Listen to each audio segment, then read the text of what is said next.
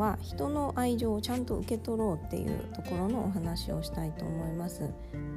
で人の愛情の表現の仕方って人それぞれ違います。でどういうふうにされたら嬉しいかっていうのも人それぞれ違うんですね。で人って自分がされて嬉しいことをされたら愛情を感じるんです。だけど自分がされて嬉しくないことは愛情を感じられないんです。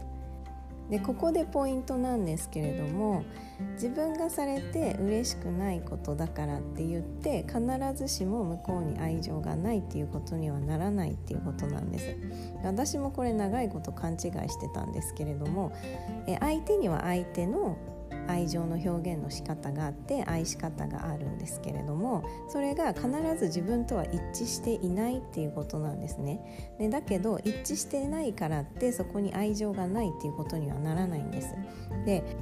多くの場合ここを勘違いしてしまって自分が愛してほしい愛され方じゃないから愛情がないんだっていうふうに思って心を閉ざしてしまう場合がすごく多いなと感じています。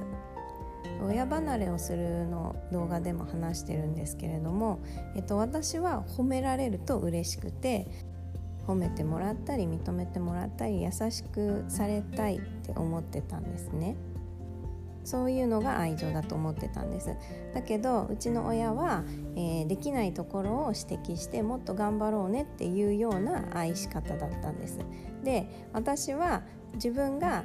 愛してほしいやり方とは違ったので両親のそのやり方には愛情を感じられなくてあそこに愛がないんだなっていうふうに勘違いしてしまったんですね。だけど両親は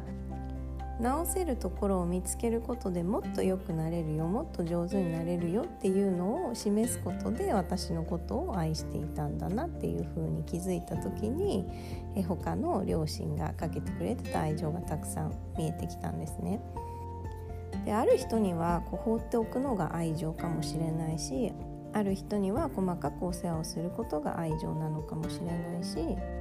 ある人にはただ話を聞くのが愛情かもしれないしある人にはアドバイスをするっていうのが愛情かもしれないですよね。人によってその愛情の表現の仕方っていうのが全然違うので自分が好きだったらこうするよねっていうものが必ずしもみんなに当てはまるっていうことではないっていうことなんです。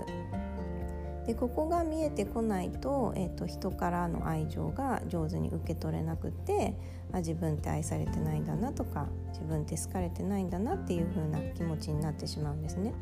なのでこの人の愛情表現っていうのはどういう形なのかなっていうのをちょっと考えてみてもらいたいんです。例えば自分の愛情表現が日本語だとしたら相手の愛情表現は英語なのかもしれないとかイタリア語なのかもしれないみたいなそのぐらい違ったりするんですね。なので相手の言動の中に愛情を探していく相手の愛情表現ってどういう言語なのかなっていうのをちょっと意識してみるっていうのをやってみてください。